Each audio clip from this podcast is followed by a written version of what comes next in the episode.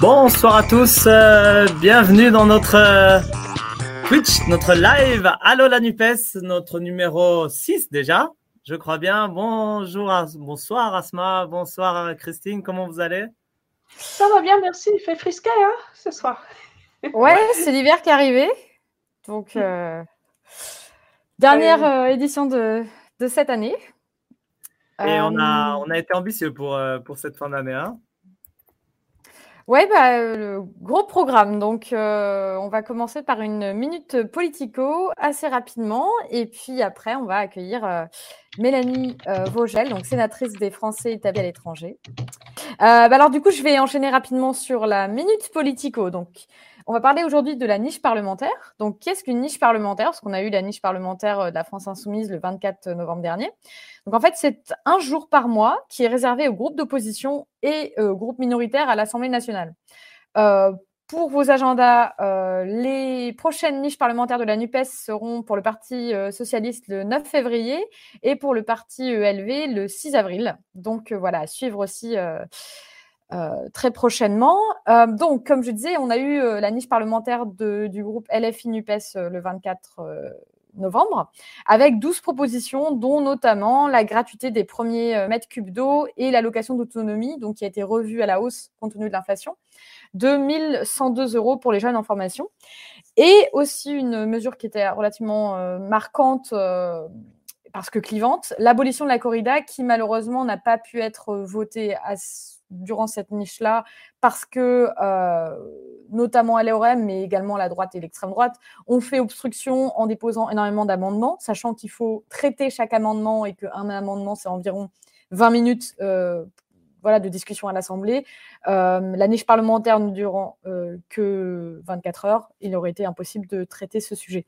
Par contre, on, on, finit avec un point qui est relativement positif parce que ça va pouvoir nous voilà, faire présenter en fait Mélanie Vogel par ce, même biais, c'est euh, la proposition de loi visant à inscrire le droit à l'IVG euh, dans la Constitution qui a été adoptée durant cette niche parlementaire euh, de la France insoumise, donc le 24 novembre, et qui maintenant doit être débattue au Sénat.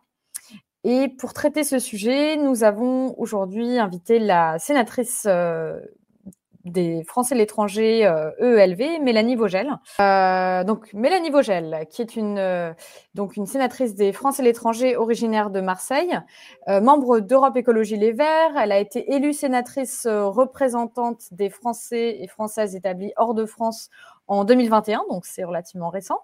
Et en juin dernier, elle a été élue coprésidente du Parti vert européen, dont elle faisait partie en fait déjà du comité de direction depuis novembre 2019. Euh, Mélanie Vogel, c'est un profil atypique au Sénat de par son positionnement écologiste, antiraciste et féministe. Euh, petit rappel, petite question, petite anecdote. Combien euh, de membres du Sénat ont moins de 40 ans? Est-ce que c'est 10% Est-ce que c'est 7% Ou est-ce que c'est 2% À votre avis. Alors, je ne vois pas trop le chat, je ne sais pas. 10%, ah, 7% ou 2% pas assez, pas assez. Ouais. Exactement. Donc oui, c'est bien 2%. 2% euh, des membres du Sénat ont moins de 40 ans. Donc euh, voilà, finalement, euh, Mélanie Vogel est avant-gardiste dans, dans, tous ces, ce, positionnement-là. alors je ne sais pas, est-ce que tu, tu, as eu des... toujours, de Mélanie? toujours pas là, mais on peut parler aussi qu'il y a un amendement non, qui est très très très important, qui a été déposé par par Mélanie dernièrement au, Sénat. Voilà, c'est un amendement qui vise euh, à. Bon, alors elle pourra nous en parler euh, mieux, mais euh, c'est un amendement qui vise à rapatrier les femmes qui désirent voilà, procéder à un IVG. Donc, on a une interruption volontaire de grossesse. et donc, cela vise les femmes qui, françaises établies hors de France, donc à l'étranger. Cela concerne enfin, il y aurait eu une enveloppe en fait pour ce, cet amendement-là de, 500 000 euros, si j'ai bien compris, pour euh, permettre en fait aux, femmes d'être rapatriées en France et d'effectuer un IVG euh, sur le territoire français si elles viennent de pays où l'IVG euh, est remis en question ou alors n'est pas légal. Donc c'est un amendement qui malheureusement a été rendu caduque par le dernier 49.3 qui est passé également au Sénat. voilà, donc c'est quelque chose qui aurait pu, voilà, c'est une grande avancée qui aurait pu être faite à, ce niveau-là, parce que c'est vrai qu'à l'étranger, on se demande toujours comment vraiment appliquer euh, la mesure, qui est aussi une mesure portée par l'avenir en commun de constitutionnalisation du droit à l'IVG. Quand on est à l'étranger, c'est toujours difficile et compliqué à appliquer, euh, parce qu'il y a le droit local qui prime.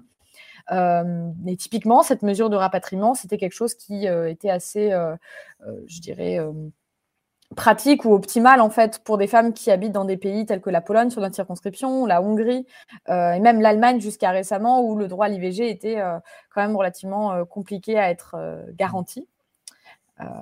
Parce qu'il y avait aussi une autre idée, Asma, qui était de plutôt de permettre de faire des, des avortements dans les ambassades, non?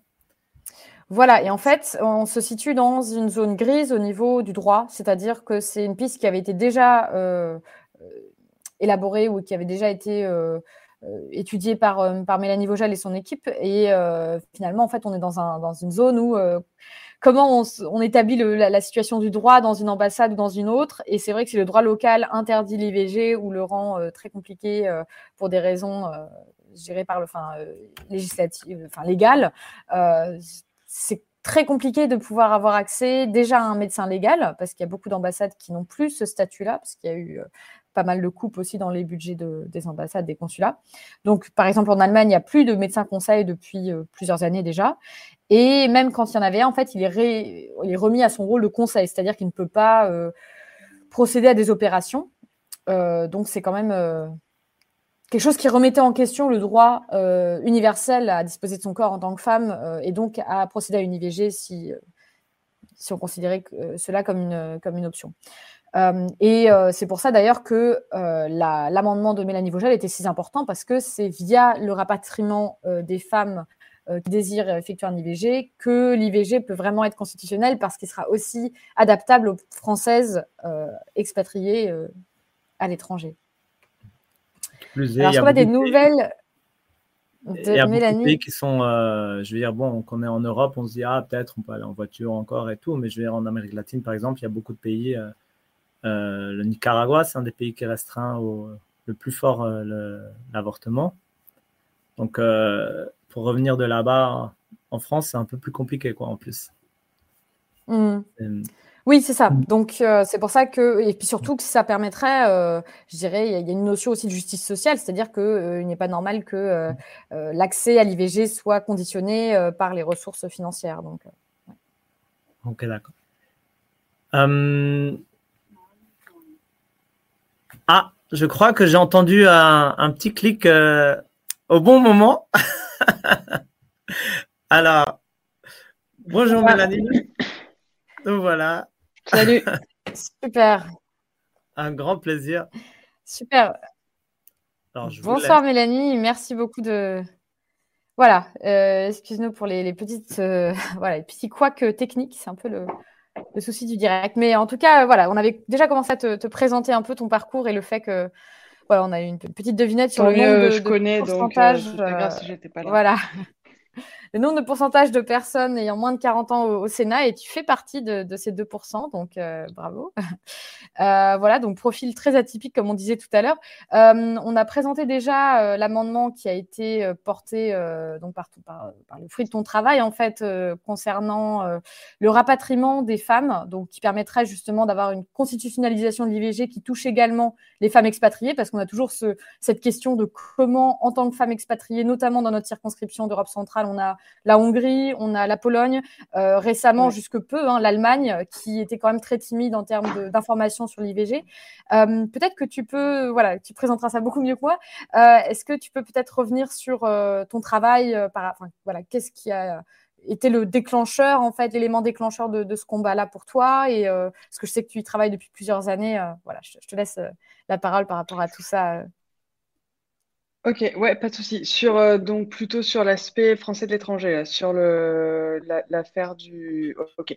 Donc en gros, bah, c'est vrai que moi quand j'ai quand j'ai été élue, enfin même avant d'être élue, pendant pendant qu'on construisait le programme, euh, je, m'étais dit que je voulais porter des, des combats comme sénatrice des Françaises et des Français de l'étranger, euh, qui étaient bon, bien sûr, tous les sujets qu'on porte en tant qu'élu de gauche sur la question des services publics, etc., qu'on porte de toute façon, mais j'avais envie de porter des choses qui avaient peut-être été moins, euh, moins visibilisé, moins travaillé dans le fond euh, que euh, voilà. Et, et, la question du droit à l'avortement en faisait partie. bon, c'est quelque chose qui, en tant que féministe, me, c'est un, combat qui est très ancré en moi de façon générale. Et en fait, moi, je me suis dit, bon, bah, c'est un combat universel. Euh, moi, comme sénatrice des Français de l'étranger, euh, j'ai envie d'essayer de porter ça aussi dans le cadre de ce mandat-là, pas seulement euh, en France, mais aussi par rapport à la situation particulière des Françaises et des Français qui vivent à l'étranger. Et donc, en fait, j'ai commencé à travailler, donc, quand j'ai été élue, à une proposition de loi qui en fait euh, euh, agrège tout ce qu'on pourrait changer en droit français. Euh, bon, parce que je fais la loi en France, voilà, on peut pas la faire, voilà. Donc c'est ça la limite, mais tout ce qu'on pourrait changer en droit français qui pourrait participer à améliorer l'accès à l'IVG à l'étranger pour les Françaises et les Français, mais pas seulement, aussi de façon générale, ce que la France pourrait faire pour améliorer, l'accès à l'avortement. Euh, et en fait, on a compilé tout un tas de propositions. Alors ça va de choses euh, très simples pour, euh, par exemple, modifier la manière dont on, délivre les ordonnances pour qu'on puisse se procurer à l'étranger quand, le, médicament est, légal, même si peut-être dans ces conditions-là, il n'aurait pas été légal, mais si on a une ordonnance française qu'on peut obtenir en téléconsultation, eh bien, on peut l'obtenir, euh, etc. Donc, tout un tas de, modifications à la loi. Et il y avait notamment la question euh, du rapatriement. Euh, et en fait, ce que voilà, ce que j'ai fait, c'est travailler sur une proposition de loi qui contient un peu tout ce qu'on pourrait faire, euh, qui n'est pas encore terminée parce que je la travaille aussi avec plusieurs auditions de personnes euh, qui sont euh, expertes de ça, d'ONG, dans les consulats, etc. Et en fait, euh, ça fait que j'ai une espèce de de, de base d'amendement que dès que j'ai l'occasion, je peux déposer euh, sur ce sujet-là. Donc évidemment, au moment du budget et du, de la discussion sur, euh, la, sur la question de l'action extérieure euh, de l'État, eh ben, ça faisait partie de ce que je pouvais déposer. Donc voilà, je l'ai sorti de mon, de mon chapeau d'amendement possible. Et, euh, et ça a été adopté à, alors à ou deux voix euh, au Sénat. Alors bon, la discussion n'est pas terminée euh, avec euh, les multiples 49 voix qu'on connaît, voilà. Mais mais voilà, donc c'est un peu l'histoire de ça et je pense que c'est c'est, enfin pour moi c'est le combat pour le droit à l'avortement et la lutte pour le droit à l'avortement c'est c'est un combat universel et je pense que en France on a malgré tout une histoire vis-à-vis -vis de ça et un état en fait aujourd'hui de la législation qui nous rend responsable de faire avancer ce droit dans le monde. Je pense que si on arrive, et je pense qu'on en parlera après, à, l'inscrire dans la Constitution, c'est important pour, les, pour les Françaises et les Français, mais c'est aussi important comme signal dans le monde de ce qu'on peut faire comme progrès. Et ça montre un chemin. Et le fait d'avoir un pays qui se dit avoir une diplomatie féministe, Bon, très bien. Eh ben, ça, ça fait partie de ce qu'on peut appeler une diplomatie féministe. Si je veux dire, si on doit remplir ce concept de quelque chose, euh, pour moi, euh, le fait d'avoir des actions concrètes qui permettent d'améliorer l'accès à l'IVG à l'étranger, euh, ça, fait partie d'actions concrètes que la France pourrait faire si elle souhaite pouvoir se revendiquer d'une diplomatie féministe. Ben, merci beaucoup. Tu, tu, parlais de responsabilité tout à l'heure. Euh, alors moi, j'ai suivi, euh, comme depuis pas mal de temps, différents, euh, différentes de tes interventions euh, sur les sur les, les chaînes euh, télévision, et on te pose souvent la question, enfin, ou alors on, on, a souvent cette cette, cette affirmation, euh, mais l'accès à l'IVG euh, ou l'accès à l'avortement en général en France n'est pas menacé. Il y a d'autres priorités. Alors moi, je, je, connais déjà ta réponse sur euh, cette question-là, mais est-ce que tu veux peut-être voilà la, la dévoiler aux, aux autres personnes? Ouais. Non, mais il y a plusieurs dimensions euh, à, à, cette, à cette question. Bon, la première chose, c'est que le, droit à l'avortement, il est jamais euh, acquis. Comme tous les acquis féministes, il peut toujours être menacé, et on le sait très bien, et on le voit dans le monde. Je veux dire, avant qu'il soit menacé, il l'est pas, et puis un jour il est, et là c'est trop tard. Donc, par définition, on peut jamais considérer qu'aucun des acquis liés euh, aux droits des femmes euh, est sécurisé et qu'on peut se reposer sur nos lauriers. La deuxième chose, c'est que évidemment, euh, c'est vrai qu'aujourd'hui, le droit à l'avortement en France, si on le compare à l'Allemagne, par exemple, ou à la Belgique, euh, ou à d'autres pays proches, ou à l'Italie, euh, c'est vrai que on peut avorter en France. Euh, on n'a plus de clause de, détresse à devoir démontrer. On a 14 semaines, c'est remboursé à 100% par la sécurité sociale. On a le délit d'entrave. Donc, on a, quand même un droit qui voilà, si on compare euh, au reste du monde, à part sur la question où on est sur une moyenne euh, un peu basse, il y a des pays qui sont euh, un peu au-dessus. Bon, disons qu'on n'est pas si mal, on peut avorter en France. Mais justement, c'est au moment où on a un consensus si fort, à la fois dans la société, mais aussi dans les institutions et officiellement au sein des partis politiques, c'est à ce moment-là qu'il faut préserver ce droit et l'inscrire dans la Constitution au cas où plus tard il soit menacé. Parce que quand on me dit, oui, mais écoutez, là, aucun parti politique fait campagne sur euh, revenir sur le droit à l'IVG. Oui, très bien. Et en fait, le jour où ce sera le cas, ça veut dire le jour où on aura un nombre de parlementaires non négligeables qui seraient euh, tentés de revenir sur le droit à l'IVG, que ce soit, c'est pas l'interdire du jour au lendemain, ça se fait jamais comme ça. On n'a jamais vu un pays qui euh, ait un niveau d'accès à ce droit comme la France, et puis le lendemain, c'est totalement illégal. Non, il est grignoté ce droit à chaque fois. On baisse les délais, on dérembourse, on rend les conditions d'accès plus difficiles, etc. Si on arrivait à une situation en France où on avait des députés, des sénateurs, des sénatrices qui seraient tentés de faire ça, évidemment que la majorité pour l'inscrire dans la Constitution, bah, elle serait inaccessible. Parce que par définition, la raison pour laquelle on veut l'inscrire dans la Constitution, c'est qu'il faut une majorité plus forte pour l'inscrire dans la Constitution que pour changer la loi, ce qui fait que c'est une meilleure protection. Donc c'est au moment où on a une majorité forte dans la société et dans les institutions qu'on peut le protéger. Parce qu'après, après, c'est trop tard, c'est fini. Donc euh, voilà, c'est le bon moment de le faire et c'est effectivement une responsabilité qu'on prend pour l'avenir. J'espère que, que ce sera jamais menacé. Formidable. Bah, si c'est jamais menacé, on aura passé deux heures de non de temps à voter un truc magnifique euh, qui nous aura protégé contre un danger qui n'arrivera pas. Franchement, il y a plus grave euh, dans la vie. Mais la dernière chose, et c'est un argument que Mathilde Panot utilise souvent, je trouve c'est un très bon argument. Elle dit souvent, euh, en fait, les seules personnes qui nous disent que le droit à l'IVG n'est pas menacé, c'est celles et ceux qui refusent de le mettre dans la Constitution. Et c'est celles et ceux qui ont toujours, en fait, parce que c'est la droite qui nous dit ça, la droite a voté en 74, et même pas toute la droite, une partie de la droite a accepté de voter la loi Veil, une partie ne l'a pas voté, et depuis, ils ont systématiquement voté contre toutes les avancées, contre l'allongement des délais, contre la suppression de la clause de détresse, contre le délit d'entrave, contre le remboursement par la sécurité sociale. Et donc, en fait, bah, comment faire confiance à des gens qui ont toujours voté contre tous les acquis et qui nous disent aujourd'hui, mais vous inquiétez pas, on a voté contre il y a trois mois. Il y a trois mois, ils ont voté contre l'allongement des délais et ils nous disent aujourd'hui, ouais, mais vous inquiétez pas, on va pas revenir dessus. Bon, voilà, disons qu'il y a de quoi euh, se dire, si un jour il y a une majorité conservatrice dure en France, ce serait beaucoup mieux que ça ait été protégé dans la Constitution. Et quand on parle aux Polonaises, aux Hongroises aujourd'hui, euh, ils nous disent bah, qu'est-ce qu'on aurait dû le faire quand il était temps? Oui, et puis en plus, euh, quand on dit oui, c'est pas menacé, mais en fait, ça l'est déjà, sachant que euh, la clause de conscience euh, est toujours présente, il me semble, en France, la clause de conscience des médecins qui, à ce jour, ont le droit de refuser de pratiquer une IVG tant qu'ils informent les patients, voilà, et qu'ils leur proposent un, autre prestataire.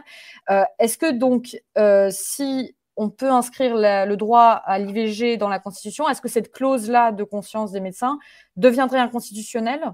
Ou alors elle n'existerait plus Voilà, quel est l'avenir de cette clause-là Ouais, alors, euh, ce qu'on recherche par l'introduction dans la Constitution, c'est protéger euh, l'acquis qu'on a aujourd'hui. C'est empêcher qu'une loi future qui viendrait régresser par rapport à l'existant soit constitutionnelle.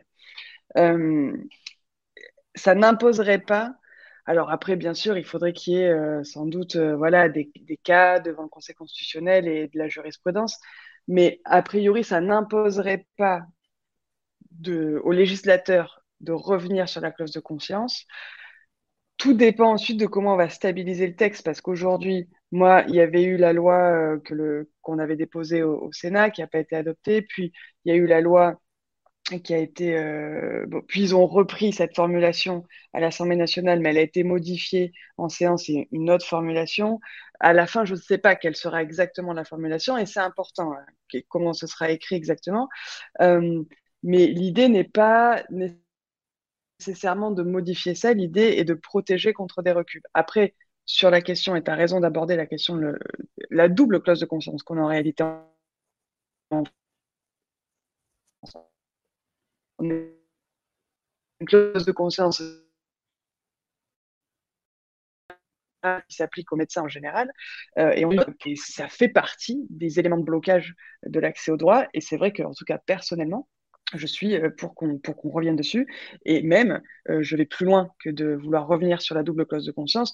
Moi, je serais favorable à un système comme en Suède, où en fait, bah, quand on décide de devenir médecin, eh bien, on accepte par définition qu'on puisse avoir euh, la nécessité de euh, faire des avortements et on accepte que ça fait partie de son boulot.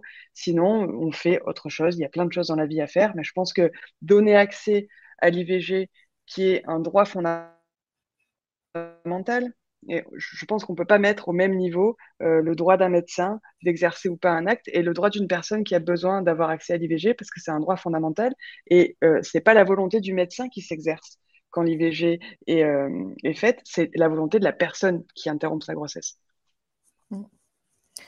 Mais en tout cas, euh, merci beaucoup pour, euh, pour ton expertise sur tous ces sujets-là qui sont, enfin, qui nous touchent toutes et tous, parce qu'en fait, c'est une société plus égalitaire vers laquelle nous, essayons de, de tendre et elle sera effective que lorsque la moitié de la population pourra aussi, voilà, posséder réellement son corps et, sa euh, vie. Dernière chose, et sa vie, voilà, exactement. Donc, euh, merci beaucoup pour le combat que tu mènes depuis plusieurs années. Euh, et alors, la dernière chose qu'on s'est posé la question avec les membres de l'équipe, comment on peut contribuer, nous, en tant que Français et Françaises de l'étranger?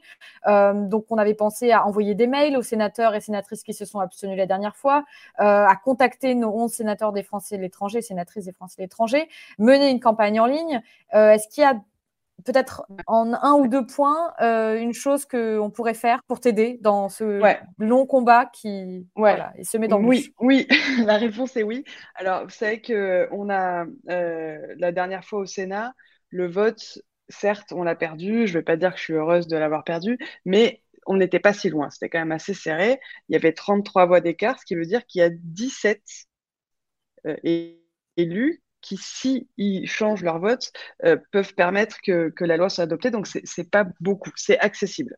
Euh, alors, euh, il y a plusieurs choses à faire. Effectivement, moi, je pense que s'adresser aux, sénateurs et sénatrices des Français de l'étranger qui ont voté contre, c'est quelque chose de très important parce que tu l'as dit, bon, on, est 12, bon, il y en a tous ceux de gauche ont évidemment voté pour, y compris euh, le groupe euh, de Renaissance, mais et Olivier Cadic aussi, mais les autres, ceux des Républicains, euh, il faut qu'ils ressentent, en fait, il faut qu'ils ressentent cette pression venue de leurs électeurs et toutes les actions qui peuvent participer à visibiliser. Et je pense qu'en tant que, surtout dans votre circo, où il y a, il faut qu'ils se rendent compte, il y a des femmes, des Françaises, qui vivent en Pologne, qui vivent en Hongrie, qui sont dans des situations où euh, l'accès à leurs droits fondamentaux n'est pas garanti et qui, ont besoin de cet élan-là.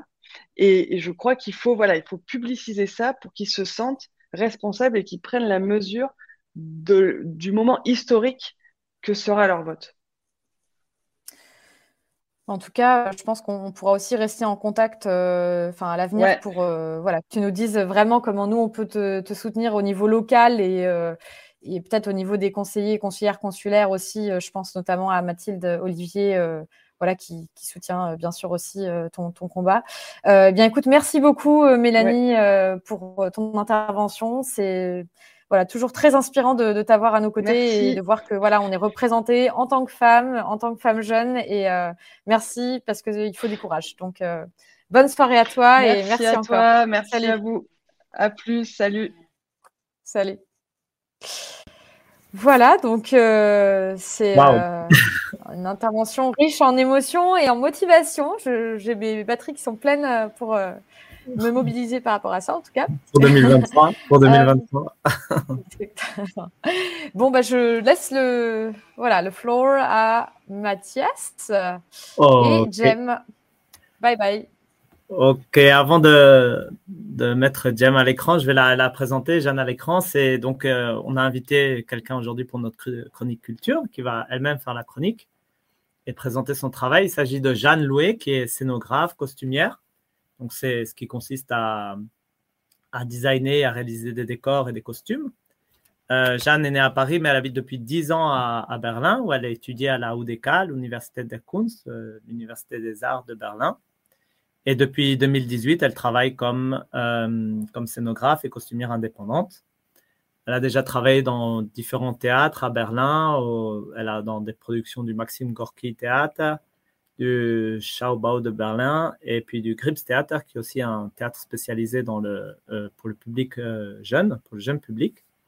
Et puis elle a également travaillé dans le cinéma où elle a co-réalisé les, euh, les décors du film Das melancholische Mädchen qui a remporté un prix au festival Max Ophuls en 2019. Voilà. Et donc, et dans ses, dans ses études, Jeanne n'a pas seulement étudié, mais elle a également milité, comme maintenant, aujourd'hui, et à l'ODK, où elle a été déléguée à la parité et aux femmes du département art du spectacle de l'université.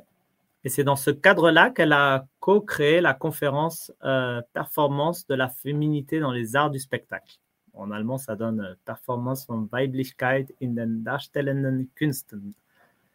Euh, voilà, donc ce qui interroge, les, arts du spectacle sous le prisme du, du, genre et qui a lieu tous les deux ans à l'Université des Arts de Berlin. Donc euh, la prochaine édition, c'est 2024, sur laquelle ils sont déjà en train de travailler, ou elles sont déjà, ou elles. Et en ce moment, elle travaille également dans un projet de théâtre participatif avec des adolescents dans un théâtre de la Spandau, c'est un quartier euh, euh, périphérique de Berlin. Et puis récemment, elle a, elle a réalisé les costumes pour la pièce I Love EU, ou UE, enfin l'Union européenne, au English Theater de Berlin. Et c'est justement de cette pièce que Jeanne va nous parler. Alors, bonjour Jeanne. J'espère que ça a été la présentation. Tu t'es reconnue? Tout à fait. Merci beaucoup. Super. Euh, bah, du coup, je me lance. Donc, euh, ce soir, je vais. Oui? Non, non, lance-toi, pardon, excuse-moi. Ok. voilà, donc moi, je vais vous notamment de disparités sociales qui existent au sein de l'Union européenne et qui sont créées en fait par euh, les politiques de l'Union. Et donc, je pense que c'est un constat qu'on est beaucoup à partager. Et du coup, le projet de cette pièce, c'est d'examiner euh, l'Union européenne, les promesses qu'elle fait et les mesurer à la réalité à travers le théâtre. Et donc, pour commencer, j'ai préparé une vidéo avec des extraits de la pièce, puisque je pense que le mieux, c'est de vous montrer en fait ce qu'on a, ce qu'on a fait. Euh, donc, j'avais pas encore euh, les vidéos de la captation professionnelle réalisées. Du coup, c'est des vidéos que j'ai eu le droit de prendre pendant une représentation. Euh, donc j'espère qu'on verra et qu'on entendra quand même bien. Et du coup, Mathias, bah, je te laisse passer euh, cette première vidéo. Voilà. Alors.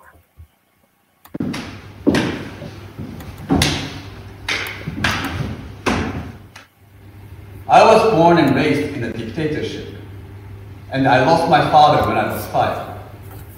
Growing up with a single mother gave me a very special perspective as a boy.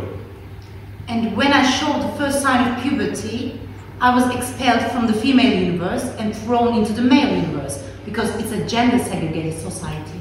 I felt like a stranger, and this stayed with me.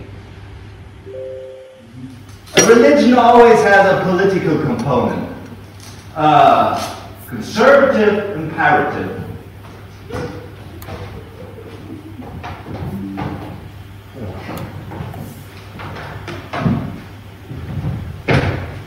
We should create a European religion. We should get the best of all religions in Europe. We used to joke that we are the Shaking Girls.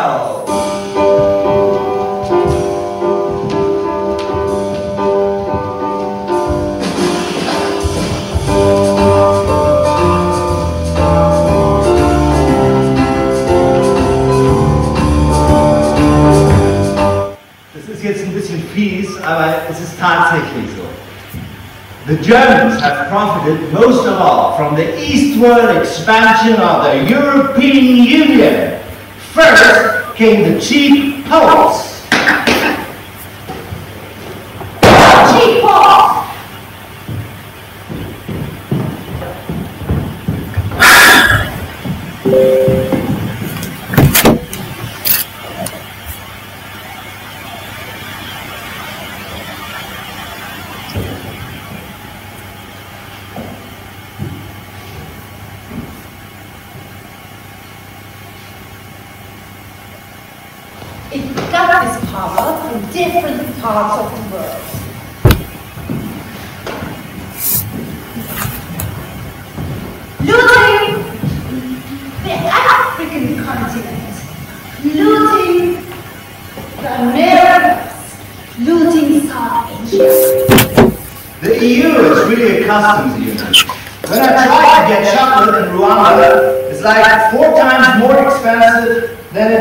Europe. All cocoa is shipped out of Africa to be processed in Europe.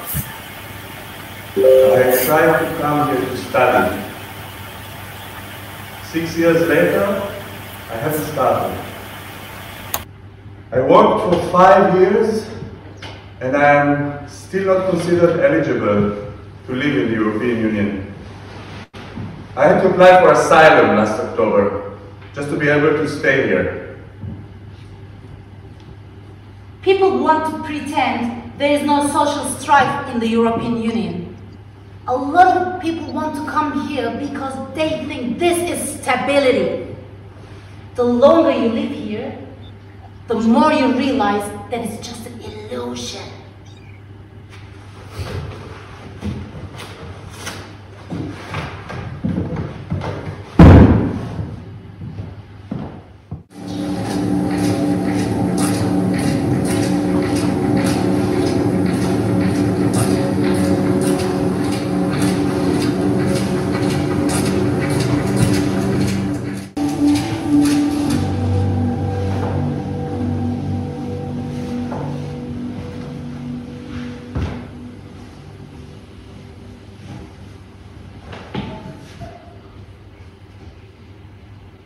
Europe, Me. I'm Europe. I'm Europe. you understand? I'm Europe. You didn't understand. I'm Europe. You ask a lot of questions. I'm Europe. If there's something to ask, ask. Mais peut-être juste en trois mots, euh, bah, du coup, le projet de cette pièce, c'est de d'examiner euh, l'Union européenne et de braquer la loupe sur euh, les promesses que qu'elle fait en tant qu'institution et les mesurer à la réalité de ce que vivent les gens euh, à l'intérieur et à l'extérieur de l'UE, et ça à travers euh, un spectacle théâtral.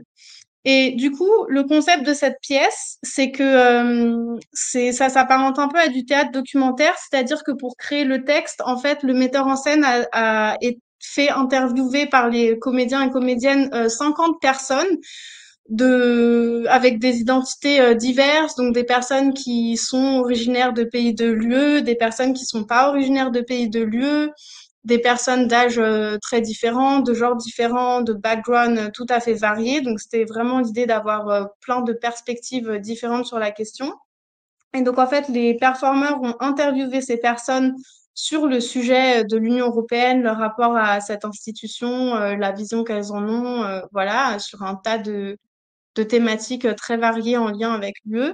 Et euh, du coup, le texte a été créé à partir des réponses de ces personnes aux interviews. Donc, en fait, toutes les phrases qui sont prononcées sur scène sont des citations de, bah, de gens, en fait, euh, de la vie de tous les jours, en quelque sorte, euh, et de leur avis et leurs opinions euh, sur l'UE. Donc, l'idée, c'était d'avoir vraiment une galerie, un kaléidoscope d'opinions euh, de personnes concernées par le sujet. Et en fait, on est, on pourrait dire qu'on est tous et toutes concernés euh, sur le sujet, euh, par le sujet, peu importe euh, qui on soit et d'où on vient.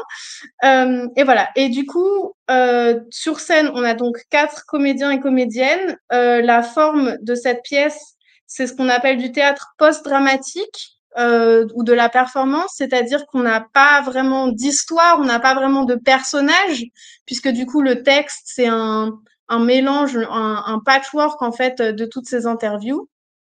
Et donc voilà, c'est une forme de théâtre un peu particulière. Et, euh, et en plus de ça, donc dans les coulisses de cette pièce, on a donc euh, le metteur en scène dont j'ai parlé au début, deux dramaturges, une scénographe qui a fait donc le concept pour euh, la scénographie que vous avez pu voir dans les vidéos, une costumière, donc ça c'était moi, une personne qui a fait la création lumière, une personne qui a fait la création son, et évidemment euh, plusieurs assistants et assistantes qui est très important de mentionner parce que sans eux, on n'arrive à rien. Euh, et du coup, un peut-être point aussi important, c'est que dans l'équipe, donc aussi bien sur scène que derrière la scène, on était tous euh, des personnes avec pareil euh, des nationalités très variées, des backgrounds très variés, des âges divers, donc euh, autant de perspectives variées sur la question sur laquelle on s'est penché. voilà.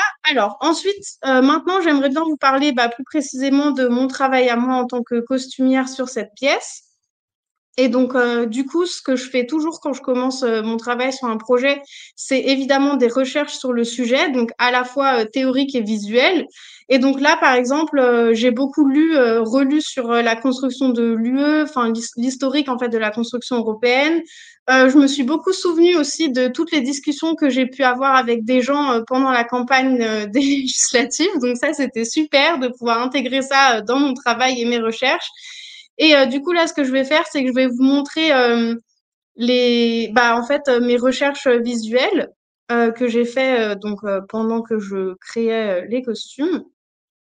Et donc pour ça, il faut que tu partages. Voilà, je vais. Là, vous, là, Mathis, on voit mon écran? On est au top. Ok, super.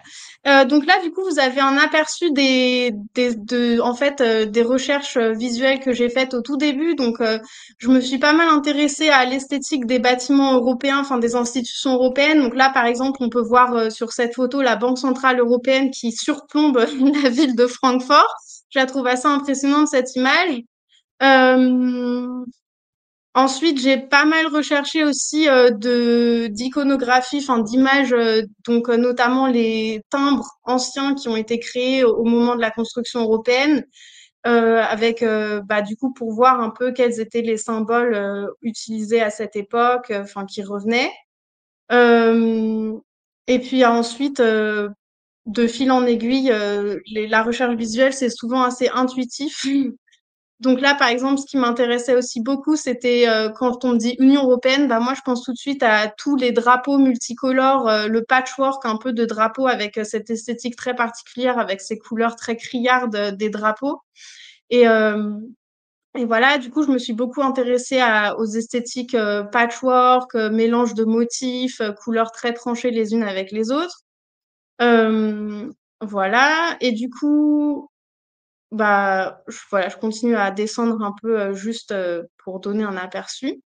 Et euh, du coup, en fait, les thèmes généraux qui ressortaient beaucoup dans mes recherches, c'était le décalage entre les valeurs et les idéaux que défend la construction européenne par rapport à bah, la réalité en fait de ce que c'est actuellement l'Europe, à savoir bah, en fait une politique beaucoup plus économique que sociale et surtout une politique économique pas vraiment en faveur de la majorité de la population.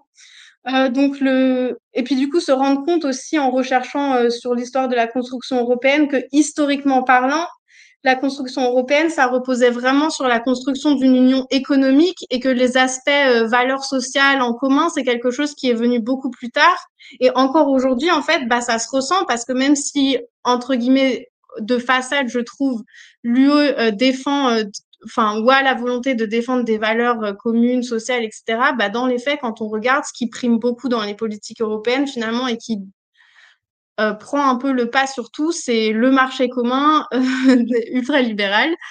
Euh, voilà. Euh, et du coup, je me suis aussi beaucoup intéressée aux dialectiques entre, à la dialectique entre le, la nécessité du, du consensus et en même temps la nécessité des dissensions pour pouvoir avancer. Le fait que l'Union européenne, bah, c'est un agglomérat de plein de pays qui défendent tous des, des intérêts différents et que donc en fait, c'est pas possible d'avancer sans euh, sans devoir euh, négocier les uns avec les autres et que du coup le conflit et le fait de devoir négocier, c'est quelque chose qui fait partie intrinsèque de l'Union européenne. Et, euh, et ça, c'est quelque chose qui m'a beaucoup frappé pendant la campagne des législatives c'était l'impression que c'était pas possible d'être critique à l'égard de l'UE sans que tout de suite euh, ça veuille dire qu'on qu'on remet en cause l'existence même de l'Union européenne, alors que non, c'est quand même plus euh, complexe que ça. Et du coup, pareil, un truc dont je me suis pas mal rendu compte pendant la campagne, c'était le rapport très émotionnel des gens à l'Union européenne. Le nombre de personnes qui m'ont dit non, mais pour moi, l'Europe c'est hyper important. J'ai fait Erasmus.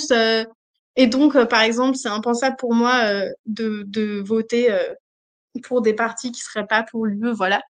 Et du coup, je trouve que c'est un point de vue un peu léger personnellement, mais en tout cas, ça dénote bien un, un rapport très émotionnel à la question. Et donc, en fait, ça m'a assez vite amené à l'idée de créer des costumes qui pourraient matérialiser, en fait, voilà le, le fait que on a tous et toutes un, un, avis sur le sujet ou un rapport à cette question, à cette réalité. Euh, et puis par ailleurs, j'avais envie de créer des costumes qui soient modulaires, imbricables, qui puissent de, permettre de créer, défaire, refaire des constellations entre les comédiens et comédiennes, parce qu'on a du coup quatre performeurs sur, sur scène, mais l'Union européenne, c'est euh, 28 pays. donc, euh, donc euh, bah, du coup, comment, euh, comment rendre compte de cette modularité, de ces alliances qui se font et défont? Et du coup, c'est comme ça que j'en suis venue à créer euh, les pièces que vous avez vues sur, dans les vidéos qu'ils portent sur eux, avec donc donc c'est c'est ce que moi j'ai appelé des affects. donc voilà, donc là vous avez un, un petit aperçu de, voilà, du premier design, on va dire. Euh, et du coup, pour matérialiser les visions, les espoirs, les idéaux, les souvenirs, euh, les histoires en fait de chacun et chacune des personnes qui ont été interviewées pour créer le texte. Hum, juste un petit check, Mathie, pour savoir si euh, vous m'entendez toujours. C'est moi qu'on n'entend pas, mais oui, oui, non, on t'entend très bien. Ouais. Ok, d'accord. Parce que là, euh, j'étais là genre ouais, si je parle dans le vide depuis tout à l'heure, ça va être un peu embêtant. Ok, bah du coup, je remets mon, mon PDF en, en plein écran. Euh, un instant. Voilà. Euh, donc voilà, donc ces pièces comme ça qui peuvent porter et, échanger les uns avec les autres, mais je reviendrai dessus tout à l'heure. Donc voilà, donc là on, les voit aussi. Euh, et du coup, un autre aspect important pour moi dans les costumes, c'était de matérialiser euh, l'Europe forteresse. Et donc, du coup, là, ce qui m'a inspiré, voilà, c'était ces, recherches que j'ai fait sur l'architecture des bâtiments euh, des institutions européennes. Et donc, en fait, j'ai eu envie de créer une veste qui soit trop grande pour trois, mais trop petite pour quatre, euh, pour que euh, les performeurs puissent jouer avec et, euh, et devoir batailler pour entrer dedans à plusieurs, qui a le droit d'être à l'intérieur et qui ne peut pas. ça, c'était aussi une part importante des costumes. Et du coup, pour continuer à présenter, donc un instant, je reviens à l'écran. voilà, donc là, c'était un, un aperçu assez rapide de, des costumes en général sur cette pièce. Et du coup, ce que je vais faire, c'est que je vais vous montrer plus en détail euh, donc ces pièces que j'ai appelées des, des affects euh, et que et, voilà, je vais juste vous montrer plus en détail avec une vidéo qui est là. Voilà. Donc là, en fait, vous pouvez voir donc euh, ces pièces que les comédiens et comédiennes portaient sur eux. Euh, donc du coup, j'avais fait quatre sets. Chacun, chaque comédien comédienne avait son set, donc de chacun d'une couleur différente. L'idée étant qu'ils puissent être différenciés les uns des autres et qu'en fait, au bout d'un moment, au fur et à mesure de la pièce, les couleurs, enfin les sets se mélangent. Donc toujours dans cette idée euh, d'imbrication, de modularité, d'alliances qui se font et se défont. Euh, du coup, là, vous pouvez voir euh, dans la vidéo euh, comment ça fonctionnait, le fait que ce soit modulaire et imbricable. Donc, l'idée, c'était qu'ils puissent se scratcher, enfin, les pièces entre elles, mais aussi, voilà, utiliser le fait de les imbriquer les unes dans les autres. Donc, avec, pour reprendre un peu cette idée de maillon d'une chaîne, de tissage, qu'en fait, j'avais trouvé notamment sur les vieux timbres émis au moment de la création de l'Union. Et du coup, en fait, l'avantage de ces costumes, c'est que c'est en même temps des accessoires qui peuvent, qui en fait ont été utilisées tout au long de la pièce pour pouvoir euh, raconter différentes choses et créer différentes images. Donc il y a un moment de la pièce où c'est euh, ce que les personnes euh, qui émigrent dans un pays pour des raisons économiques doivent laisser derrière elles. Il y a un autre moment où c'est les biens qui ont été pillés à la période coloniale. Il y a un autre moment où ils s'en servent pour s'attacher les uns avec les autres et du coup euh, se déplacer en même temps et escalader en même temps euh, une tour euh, faite avec les palettes de la scénographie. Et donc du coup là, c'est la difficulté d'avancer groupé et en même temps la nécessité d'avancer groupé. Et du coup, l'idée, c'était d'utiliser pour ces pièces des tissus très variés, donc de, de varier la multiplicité des matières et des textures, des couleurs, de travailler avec différents tissus, donc des tissus nobles, des tissus abîmés, des tissus anciens ou neufs, doux ou rêches, et donc vraiment de créer euh, encore une fois un patchwork qui rappelle euh, bah, le patchwork euh, de tous les drapeaux européens par exemple et qui rend compte de toute cette multiplicité des histoires et des trajectoires de vie de toutes les personnes qui ont été interviewées pour la pièce, mais d'une manière générale, bah, en fait, de toutes les personnes qui sont concernées par la réalité de l'Union européenne à travers tout le globe. et en fait, quelque chose aussi que j'ai vraiment bien aimé sur le fait de choisir enfin de designer ses costumes, c'était la possibilité de travailler avec euh, beaucoup de matériaux de récupération. Je dirais que 75% des tissus environ de ces pièces, c'est des tissus euh, que j'ai achetés euh, de seconde main dans un bah, dans un magasin à Berlin qui fait de la récupération de matériaux. Le rembourrage, c'est du matériel que j'ai utilisé d'un ancien projet. Et donc l'idée maintenant dans mon travail, c'est quelque chose qui m'anime aussi beaucoup, c'est de réfléchir à comment produire en fait du théâtre et des arts vivants. Euh, bah, en fait, où est-ce que c'est possible de produire de manière euh, durable, écologique et euh, de pas être dans la surconsommation de matériaux, de matériel, de choses qui vont servir une fois et plus jamais. Et, euh, et voilà. Et donc ça, c'est quelque chose sur lequel je réfléchis beaucoup et que du coup, j'ai, bah, j'étais très contente de pouvoir mettre ça en place sur ce projet. Et du coup, dernier point, bah, j'aimerais revenir plus en détail aussi sur la Big Jacket euh, qu'on a vue à la fin de la vidéo. Donc Mathie, est-ce que tu veux bien voilà, montrer la dernière vidéo? Du coup, l'idée de cette grande veste, qui en fait s'avère être une grande veste seulement quand, on, quand ils la prennent et qu'ils la déplient, donc euh, là, comme je suis en train de le faire dans cette vidéo, l'idée c'était vraiment d'avoir euh, l'Europe forteresse en un costume. Euh, donc comme j'ai dit, l'inspiration visuelle et esthétique, c'était le style d'architecture dit style international qu'on retrouve beaucoup dans tous les bâtiments de l'Union européenne, enfin des institutions de l'UE. Du coup, pour cette veste, ben, j'ai beaucoup joué avec des tissus métalliques, des tissus un peu brillants, lisses. En même temps, j'ai voulu utiliser le matériau, enfin le faux le faux tissu serpent pour faire un peu un twist avec euh, avec l'aspect euh, lisse et brillant euh, des bâtiments. Et j'ai rajouté les les, les les morceaux de jaune fluo sur la veste parce que du coup, avec la lumière noire que le créateur lumière a utilisé à la fin de la pièce, ça rend vraiment l'aspect fluo et ça rappelle le balisage, l'aspect signalétique qui pour moi rappelle vraiment bah, l'esthétique qu'on retrouve euh, pour définir qui a le droit de se déplacer où. Et du coup, la scène de la fin de la pièce, c'est donc les performeurs euh, qui sortent cette grande veste et qui peu euh, les uns après les autres dedans en essayant de négocier leur place à l'intérieur. Et du coup, ça, ça ressemble à un être mouvant, insaisissable, une espèce de d'hydre à quatre têtes et euh, du coup, je trouve que ça va bien avec une des citations qu'on a à un moment dans la pièce, à savoir euh, les décisions que prend l'Union européenne affectent plein de gens sur tout le globe. Donc un peu cette impression de bah, de, de grosse machinerie euh, à laquelle c'est pas possible d'échapper. Et, et, voilà, donc du coup, l'idée de cette veste, bah, c'était vraiment de matérialiser l'Europe forteresse et, et l'Europe de la technocratie euh, sur scène. Voilà, j'ai fini. merci beaucoup. Mille merci, Jeanne.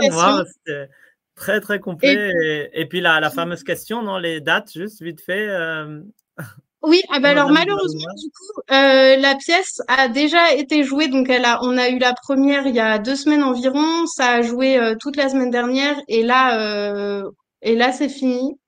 Et du coup, euh, mais on a tout bien emballé dans des cartons pour le cas où, où on rejouerait la pièce. Donc, si on a de la chance, eh ben, ça sera possible de la remonter. Et dans ce cas-là, je vous ferai savoir. Voilà. Super.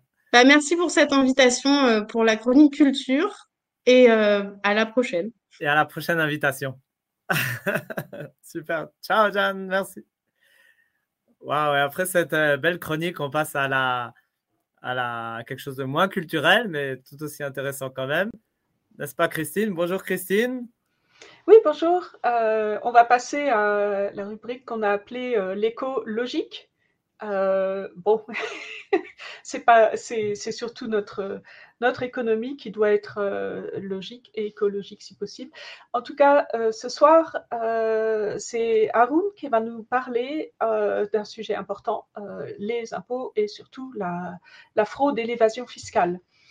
Ben oui, on manque d'argent, on, nous on avait vu la, dernière fois que depuis la crise de 2008, euh, euh, chaque euh, personne en Europe perdait environ 3000 euh, euros par an, oui, par an.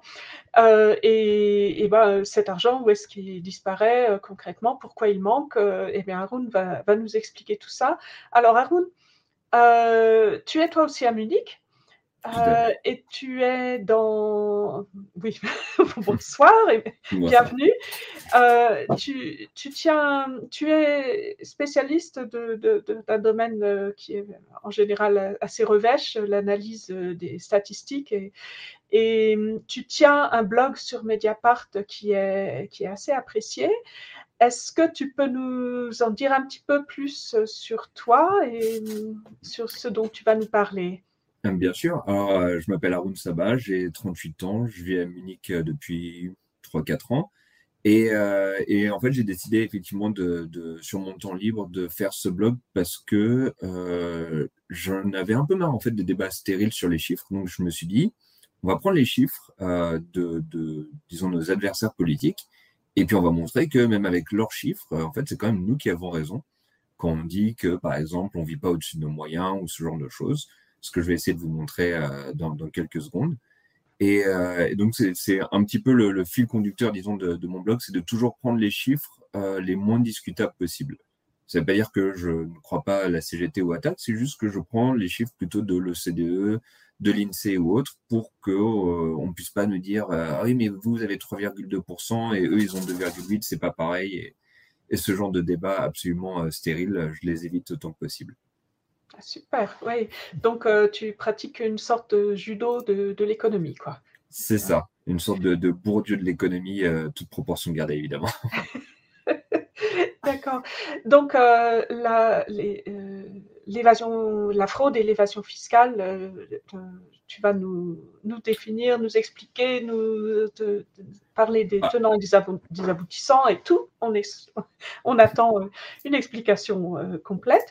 Et, euh, et puis, bon, on va, je te rejoindrai pour la, pour la dernière partie pour discuter de euh, des, de la faisabilité pratique de ce qu'on peut faire, ce qu'on peut proposer, les difficultés qui peuvent se présenter, ce qu'on voudrait éviter. Euh, voilà, donc euh, je, je te laisse et je, eh ben, j'essaie de bien suivre. Donc, avant toute chose, on va faire quelques petits rappels sur la dette parce que c'est c'est un petit peu l'excuse qu'on qu nous sort pour dire qu'on peut pas faire ceci ou pas faire cela. Donc un petit rappel, la dette, en fait, c'est notre déficit multiplié par le temps. C'est-à-dire, euh, c'est le déficit cumulé à travers le temps. Euh, je vous ai mis ici euh, le déficit de la France sur ces dix dernières années pré-Covid, parce que bon, le Covid, c'est un peu particulier. On, on, pourrait y revenir, mais c'est un autre, un peu un autre sujet. Et ce qu'on remarque tout de suite, c'est que en fait, la dette, c'est quand même principalement du rouge. Et le rouge, c'est les intérêts de la dette. Ça veut bien dire que, en fait, c'est la dette passée qui nous pèse plus que notre train de vie réel.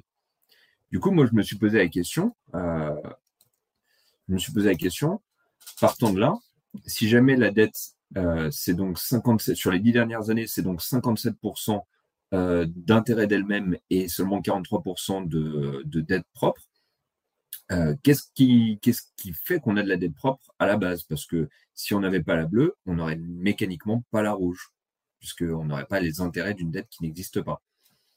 Et du coup, je me suis dit, OK, on va regarder un petit peu ce que disent euh, les gens de droite ou euh, les gouvernements successifs.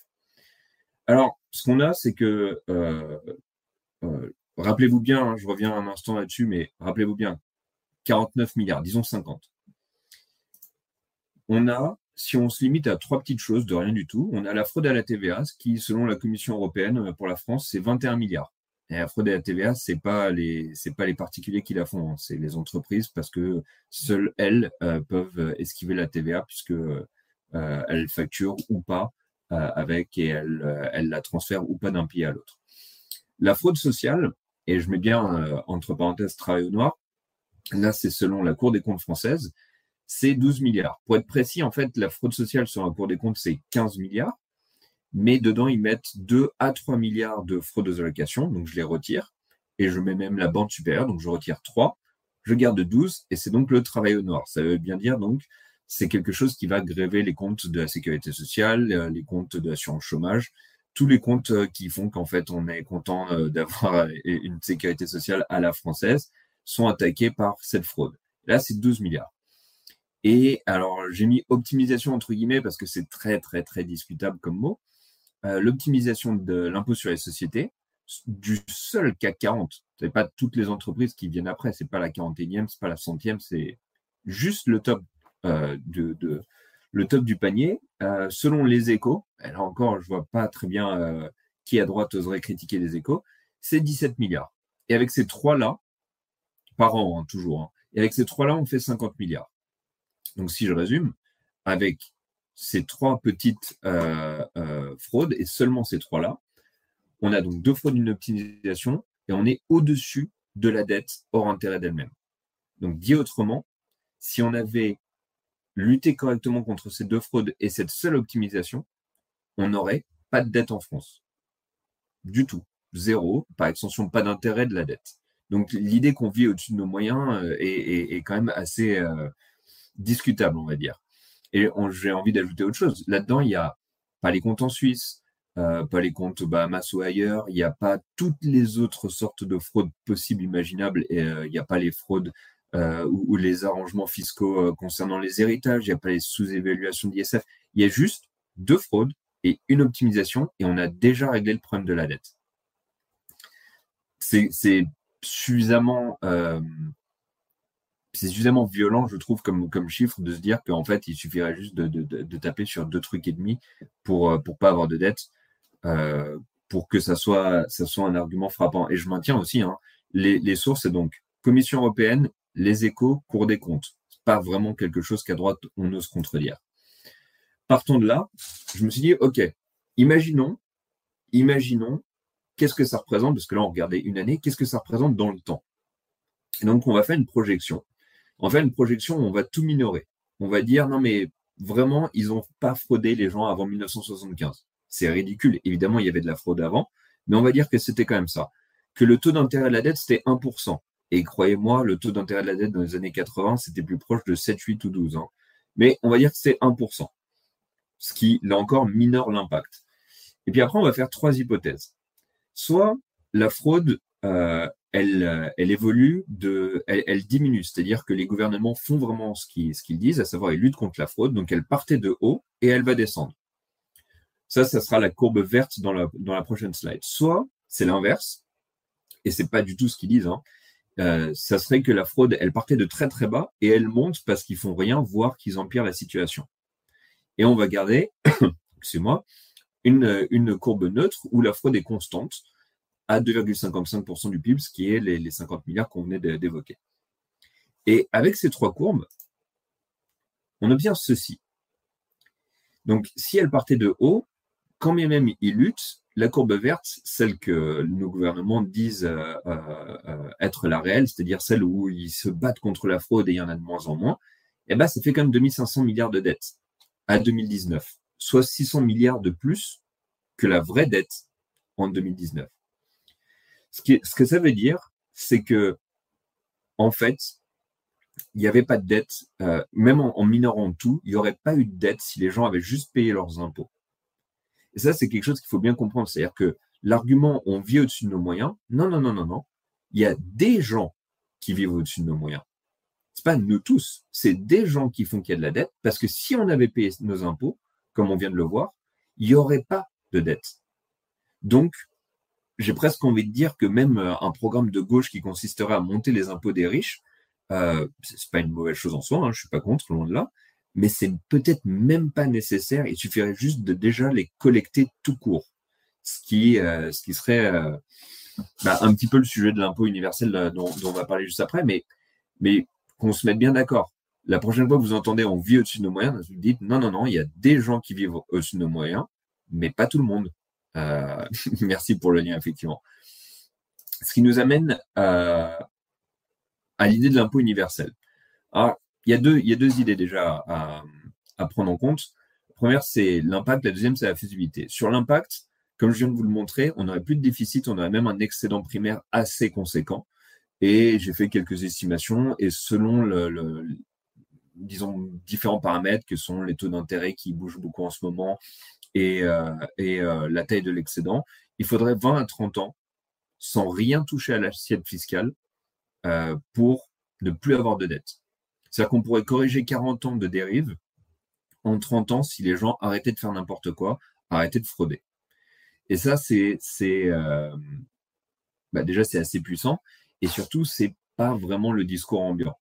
Et on nous dit, on n'a pas les moyens, on peut pas faire ceci, on peut pas faire cela, parce qu'on veut, euh, bah, désolé de, citer, euh, les, très anciens reconnaîtront, on ne veut pas aller chercher l'argent là où il est. Pourtant, il existe. Euh, le deuxième point, ça sera la faisabilité. Alors, je vais, je vais laisser un peu la parole à Christine, bien sûr, mais je voudrais juste dire que dans les traités tels qu'ils sont, c'est pas possible. Le contrôle des capitaux est quelque chose qui nous a été retiré par les traités. C'est un fait, c'est regrettable, je pense, mais c'est comme ça. Mais c'est pas complètement impossible dès lors que on se met en mode américaine. Et alors pour les pour ce que ce qu'ont fait les Américains, je vais essayer d'expliquer en, deux trois traits. Ils ont fait un impôt à la nationalité qui consiste à dire que disons que vous êtes dans un pays quelconque, où vous payez 30% d'impôts, mais qu'avec vos revenus vous devriez payer 35% si vous étiez aux États-Unis. Eh ben, ils vont juste récupérer les 5. Ils vont pas vous imposer à 30 plus 35, ça serait complètement aberrant ils vont récupérer la différence. Ce qui fait que dans notre cas à nous, euh, de, Français vivant à l'étranger, euh, pour des gens qui vivent comme moi en Allemagne, la différence elle est minime. Je sais même pas si je devrais payer un, ne serait-ce qu'un centime, ou, peut-être euh, enfin 50 euros par an, je ne sais pas. Mais, mais en fait, pour, là où ça devient intéressant, c'est pour les pays de type paradis fiscal, où là vraiment il y a une pertinence beaucoup plus importante parce que les impôts n'ont rien à voir entre Singapour et, euh, et la France. Et, euh, donc, c'est effectivement là-dessus qu'il faudrait, dans un premier temps, dans tous les cas, euh, axer nos, nos efforts.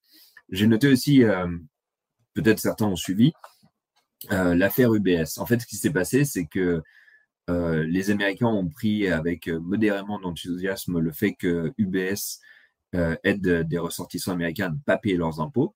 Du coup, ils l'ont dit, c'est très facile, hein, soit vous nous donnez les noms, soit on vous empêche de travailler chez nous, sur notre territoire ça n'a pas traîné. Hein. Euh, et en fait, en l'espace de six mois, euh, les ressortissants américains qui avaient des comptes sur toutes les banques suisses, pas spécifiquement UBS, mais notamment UBS, sur toutes les banques suisses, eh ben, ils n'ont plus aucun intérêt parce que l'IRS euh, a toutes les informations, ils savent qui, combien, depuis quand, et ils peuvent régulariser les, les, impôts de ces personnes qui avaient trouvé malin d'aller se cacher à droite à gauche. Évidemment, ils l'ont fait pour la Suisse, vous pensez bien qu'ils l'ont fait pour tout un, ensemble de micro-États euh, dans, dans, les îles euh, des Caraïbes et ailleurs pour faire en sorte que les gens ne passent pas tout simplement de euh, la Suisse à Hong Kong ou de Hong Kong à la Micronésie. ça a été fait de façon complètement internationale. Alors là-dessus, je pense que le poids de l'Europe serait plus pertinent que le seul poids de la France pour le faire. Mais euh, on pourrait déjà essayer et, euh, je rappellerai au plus, euh, enfin je rappellerai, pour les plus anciens, ils se rappelleront eux-mêmes que le général de Gaulle avait fait ça avec Monaco en faisant un petit blocage d'une petite semaine pour juste changer la constitution monégasque, qui fait que on n'a pas intérêt à aller se cacher là-bas puisque ça ne s'applique pas aux Français. Comme quoi, il y a aussi des bonnes idées qui viennent de gens de droite. Christine, tu veux revenir? Oui, volontiers. Euh, donc en fait. Encore mute.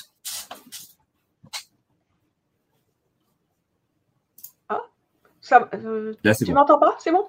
D'accord. Euh, Excuse-moi. Euh, oui, donc le, le problème pour, qui se pose pour nous, Français à l'étranger, bon, bah, selon la partie du monde, c'est complètement différent.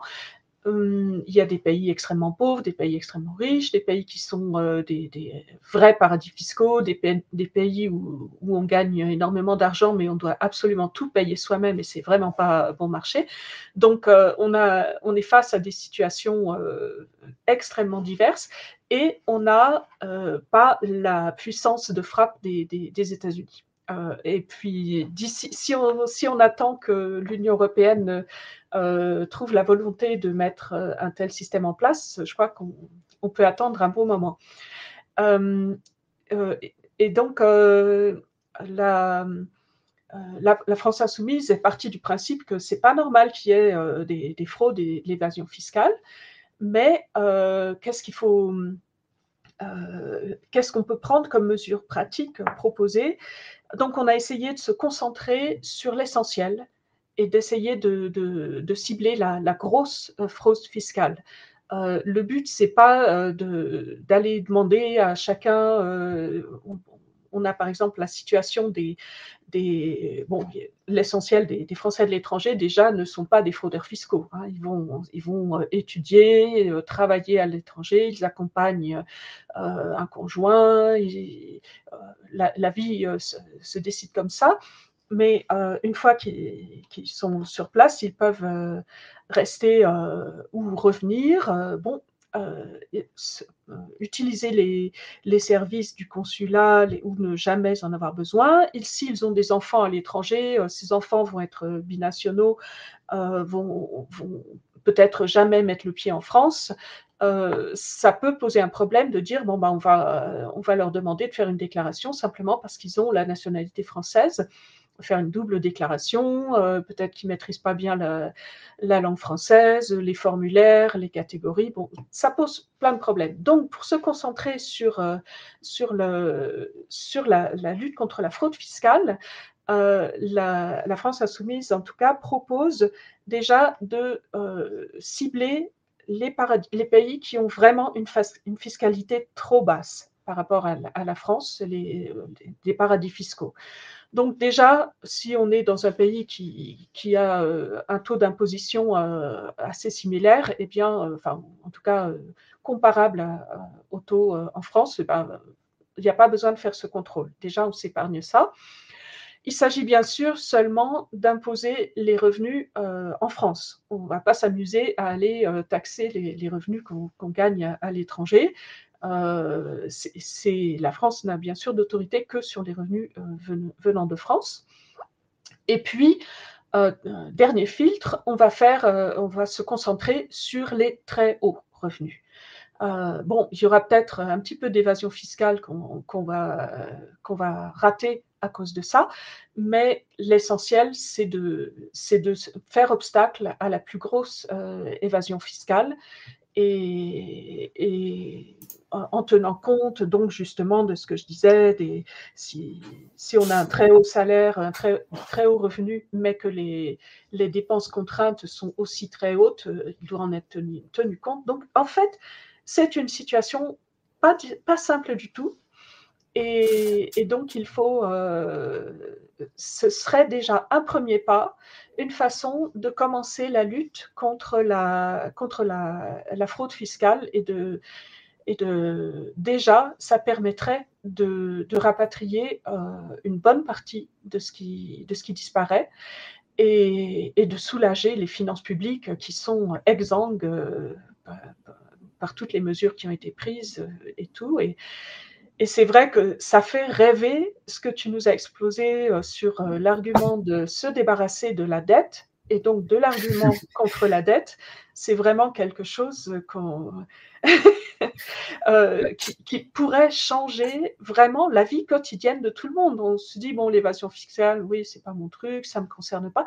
Euh, en fait, ça nous concernerait dans, dans, la, vie, euh, la vie quotidienne. Donc, euh, voilà où on en, est de, de, de, des réflexions de la France insoumise.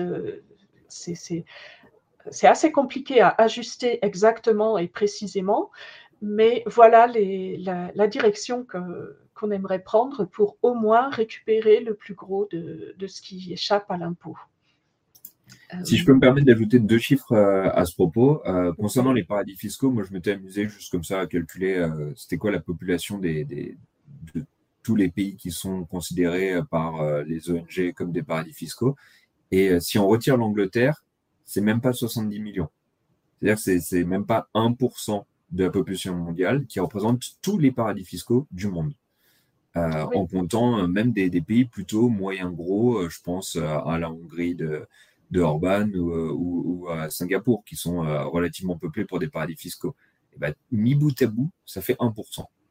Et comme souvent, c'est souvent les 1%, euh, il y, a toujours un petit 1% qui dérange les 99% que, nous sommes. C'est assez redondant.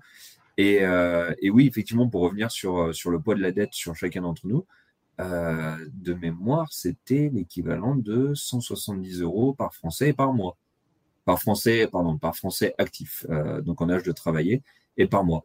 Donc quand même, vous dire qu'il y a des gens qui, en ne payant pas leurs impôts, vous font les poches de 170 euros par mois, ça peut motiver à se dire qu'il faut travailler contre ça, un petit peu. Oui, tout à fait, tout à fait. D'autant plus que c'est pas euh, c'est pas retiré du compte en banque, c'est retiré dans euh, dans la de façon détournée. voilà, oui, dans les transports, les hôpitaux, la police, la justice. Euh, la précarité aussi. Euh, tout, tout, tout, tout, La baisse des droits, euh, tout, tout, mhm. ça, c'est la façon de nous, de nous vider les poches. Eh bien, Merci pour cette séquence écologique. merci, merci. et que j'ai trouvé très éclairante. Et, et, donc là, je crois que Mathias va reprendre le relais. Euh, et nous parler de l'Agence de l'enseignement français à l'étranger. Euh, Alors, exactement. Euh, on passe au dernier thème de cette soirée. On a vraiment été très ambitieux aujourd'hui, qui est l'agence l'AEFE, donc l'Agence de l'enseignement français à l'étranger. Et je vais la présenter vite fait avant d'avoir une discussion avec Adrien Gainmer, qui est représentant euh, syndical euh, de l'UNSA en Allemagne. Alors, l'AEFE, c'est euh, donc est, elle, est, chargée du suivi de l'animation du réseau des établissements d'enseignement français à l'étranger. Et son but est d'une part d'assurer la scolarisation des enfants de nationalité française qui résident à l'étranger, mais également de contribuer au renforcement de la coopération entre les systèmes éducatifs français et étrangers, et, à travers l'accueil d'élèves étrangers, contribuer au rayonnement de la langue et de la culture française. Alors, c'est un réseau énorme, vraiment unique au monde de par sa taille et de par l'intégration aussi de la coordination entre tous ces établissements. Il accueille euh, environ presque 400 000 élèves, un tiers d'enfants de nationalité française et deux tiers euh, d'autres nationalités, qui sont répartis dans 138 pays à travers le monde et dans euh, un peu plus de 550 établissements. Très disparates les uns, les autres, tant par leur taille, par leur ancienneté, par leur statut, par les frais de scolarité également qu'ils euh, prennent chacun. En moyenne, ces frais de scolarité sont élevés, ils sont en moyenne de 5000 euros. Mais là également, on trouve une variété énorme. Ça va de la gratuité. Il y a quelques peu d'établissements qui sont gratuits à, la, euh, voilà, à plusieurs milliers d'euros par année selon le, pays où, l'on se trouve. Par contre, en compensation, il existe tout un système de, de bourses sur critères sociaux qui est réservé aux enfants de nationalité française, qui est géré à travers les consulats. Et pour 2021, ce sont 25 000 bourses qui ont été données pour un montant total de 100 millions d'euros. Alors, tout euh, dans cet établissement, l'AEFE a unifié un peu les statuts. en fait, il y a, malgré une diversité énorme, il n'y a que trois statuts différents d'établissements. Il y a d'abord les établissements à gestion directe, qui sont ceux vraiment qui sont euh, gérés, bah, comme leur nom l'indique, directement par l'AEFE. Il y en a 68 dans le monde. Et euh, donc, l'AEFE gère à la fois le personnel détaché, c'est-à-dire le personnel qu'elle envoie depuis la France, mais également le personnel, le personnel qui est sous contrat local, et puis également l'immobilier. Ensuite, on a les, euh, établissements conventionnés. Il y en a 163 dans le monde. Eux, ils sont gérés souvent par des associations, des fondations de privés, de droit français ou étranger, Le plus souvent, ce sont des associations de parents d'élèves. Et donc, cette association signe une convention avec l'AEFE qui, elle, envoie des professeurs détachés. Et donc, elle ne s'occupe que de, des professeurs détachés. Elle finance euh, environ la moitié de leur salaire. Et par contre, l'association gère le, euh, personnel recruté éventuellement euh, sous contrat local et l'immobilier. Et enfin, la troisième statut qui existe, qui est un peu le plus light, c'est celui des établissements partenaires ou homologués. Là, il y en a pas mal, il y en a 321 parce qu'en plus, c'est ce qui coûte le moins.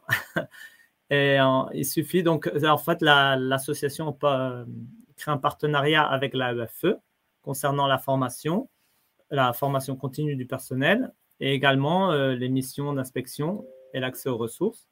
Donc, en fait, c'est simplement l'AEFE met un tampon dessus et dit bon, ben, cet établissement, il, euh, il donne, il fournit un, contenu pédagogique euh, qui, qui, est conforme à nos programmes et donc à ce que fait l'AEFE en général. Dans notre circonscription, la septième, il y a une trentaine d'établissements, 31, qui, qui regroupent euh, environ 15 000 élèves. Un peu plus de la moitié sont de nationalité française. Et parmi ces 31, il y en a 12 euh, qui sont à gestion directe, 13 qui sont conventionnés, 6 qui sont homologués. Et comme d'habitude, c'est l'Allemagne qui tire le gros lot, puisque parmi ces, cette trentaine d'établissements, il y en a 16 qui sont euh, en Allemagne. Après, tous les autres pays de, la Circo ont un ou deux établissements, sauf le pauvre petit pays du Monténégro qui n'en a aucun. C'est le seul pays qui n'en a aucun. Alors, euh, euh, Emmanuel Macron est venu faire une grande, soi-disant, avait une grande ambition pour l'AEFE et il avait donné comme, comme objectif, il a dit en 2030, il va avoir le doublement des effectifs. Sauf qu'avec un budget plus ou moins pareil. Surtout qu'à peine en 2017, ils avaient supprimé 33 millions d'euros, ce qui a engendré une grève historique euh, dans le réseau. Et depuis, je crois, il augmente un tout petit peu. Alors, qu'est-ce qui aussi nous a poussé à parler de ça, à part bien sûr de l'importance et de la centralité de l'AFE pour les Français, surtout ceux qui ont des enfants en général, mais également que le député de notre circonscription, Frédéric Petit, avait déposé un amendement en octobre euh, réformant la gestion des établissements à gestion directe. Alors, Frédéric Petit est très impliqué dans la FE, il est au conseil d'administration. Donc, c'est vraiment un thème euh, sur, lequel euh, il, s'implique beaucoup. Et euh, cette, mais par contre, son amendement avait été supprimé par le Sénat. Et je viens de lire aujourd'hui même que le gouvernement, je crois même que c'est le seul amendement qu'il a repris du Sénat, qu'il accepte de, supprimer donc l'amendement de, de, Emmanuel Petit. Mais quand même, revenir un tout petit peu sur cet amendement parce que ça montre la vision. En fait, ce qu'il proposait, c'était de séparer la gestion, euh, le, budget des établissements à gestion directe et que l'AEFE ne, gère que le personnel détaché et les établissements gèrent eux-mêmes euh, le, le, les établissements, financent eux-mêmes les établissements euh, et les et le personnel local, donc à travers un budget séparé. Ça, c'est la vision vraiment d'Emmanuel de, euh, de, Emmanuel Petit, de Frédéric Petit. Et ça, c'est sa vision, c'est de, donc en fait de privatiser cet aspect-là et que ça, ça soit financé soit par les parents, soit par des partenariats privés ou publics, ou ce qu'on veut. Et donc, il voulait instaurer un comité de gestion composé à 60% de l'AEFE et à 30%, à 30 de, de parents qui gèrent eux-mêmes comme un truc associatif ou un truc privé, un peu ces établissements qui en fait euh, sont publics et sont, appartiennent au, pays en entier. Euh, voilà, donc ça c'était un peu la, la, la, un peu la présentation de l'agence et puis de cette euh, vision un peu de Emmanuel de, ah Emmanuel Frédéric Petit disons qui m'a et on a eu on a le plaisir d'inviter Adrien Guinemer. Bonjour, tu as été très très très patient aujourd'hui. Merci, bonsoir Adrien. Merci d'être là. Alors, toi, tu es, euh, toi, tu es euh, représentant syndical de, euh, de l'UNSA, qui est une association syndicale de, l'éducation nationale. Et tu es le représentant pour l'Allemagne, non? Responsable pour l'Allemagne. Oui, je suis responsable du syndicat des enseignants de l'UNSA pour l'Allemagne et je suis aussi chargé de mission hors de France à l'UNSA Éducation Et l'UNSA Éducation, c'est une fédération de 23 syndicats de, l'éducation qui regroupe plusieurs euh, syndicats avec différentes catégories de personnel. Euh, les enseignants et enseignantes, bien sûr, mais aussi les infirmiers et infirmières, un syndicat pour les personnels de direction, personnel administratif, etc. Et euh, moi-même, je suis professeur de mathématiques au lycée franco-allemand de Saarbrück, en Allemagne. Et je suis aussi élu au comité technique de, l'Agence pour l'enseignement français de l'étranger. Et donc, mon syndicat, l'UNSA, ne, fait, ne fait pas de politique, mais je suis ravi d'être invité comme expert ici. Mais par contre, nous estimons que notre projet n'est pas compatible avec, avec l'extrême droite et les idées que représente l'extrême droite, et c'est un élément fort de notre, de notre projet. Enfin, sur l'UNSA, je dirais à la UFE que nous sommes la, deuxième force représentative au niveau des, des, mmh. syndicats pour les personnels. Voilà, alors on a, c'est vrai que j'ai oublié de préciser que c'est pas du tout parce que tu serais un militant NUPES qu'on t'a invité, mais justement en tant que représentant syndical, expert de terrain. On avait aussi, on devait avoir la présence aussi de ton euh, vis-à-vis du, SNES Allemagne, qui malheureusement au dernier moment n'a pas pu euh, participer. Et, euh, mais bon, on fera très bien aussi avec toi. Alors, peut-être pour commencer, comment justement cet objectif d'Emmanuel de, Macron de doubler les effectifs, qui est un peu, bon, ben, moi je veux ça, et débrouillez-vous. Euh, comment est-ce que vous, vous l'avez après, euh, vous en avez vécu les, conséquences jusqu'ici, jusqu'aujourd'hui euh, sur le terrain? Oui, comme tu, l'as bien décrit à l'instant et dans ta présentation, c'est un objectif très jupitérien, vertical, de dire on va doubler les, effectifs, assez, assez prophétie autoréalisatrice, mais c'est beaucoup plus compliqué que ça. Et en fait, ça, ça donne aujourd'hui que l'AEFE ne donne focus, un focus euh, complet et entier sur cet objectif-là, sans, euh, sans euh, réaliser vraiment ces autres missions que tu as décrites tout à l'heure dans, dans, ta présentation. Cet objectif du CAP 2030, il, il est pas, il, est irréaliste hein, depuis le début. Nous, on l'a toujours dit et ça se voit de plus en plus puisqu'on est déjà en, en, 2022 et il y a eu un, ajout aussi de, missions à la EFE sans pour autant, sans pour autant qu'on augmente les moyens puisque donc il y a eu cette baisse historique de, 2017 euh, de 33 millions, tu, l'as rappelé. Et puis il y, a, eu, il y a aussi, par exemple, dans le projet de loi de finances euh, euh, actuellement en fin des discussions au Parlement, certes une augmentation du budget de la UFE, mais qui en fait est en trompe-l'œil parce qu'il y a des dépenses structurelles qui sont plus élevées que l'augmentation qui est, proposée pour, par l'État pour cette subvention. Donc, il était déjà juste pour la UFE de, de, faire ses missions initiales avec les moyens et les moyens euh, initiaux. Et là, on rajoute des missions sans donner des, moyens euh, supplémentaires, notamment des moyens humains. Et ça, ça, pose un problème pour nous, euh, représentants des personnels. Et puis une autre conséquence aussi, c'est que eh bien, si on veut augmenter rapidement le, nombre d'élèves dans le réseau ou le nombre, et donc le nombre d'établissements, eh bien, on va faire une homologation euh, qui sera peut-être de moins bonne qualité, où on sera moins, euh, moins regardant, où le ministère de l'Éducation nationale va être peut-être euh, moins regardant sur les critères de cette, homologation. et une des manières, justement, tu parlais le budget financier, enfin en euros peut-être augmente, mais en moyen humain, il diminue. Et une des manières aussi souvent qui est employée, si j'ai bien compris, c'est de remplacer des postes de, de détachés par beaucoup de contrats locaux. Oui, en fait, on, en fait le, plafond, euh, ce qu'on appelle le plafond d'emploi de, de l'AEFE est, lié au, lié au budget et, celui-ci, euh, actuellement, il est, il est stable.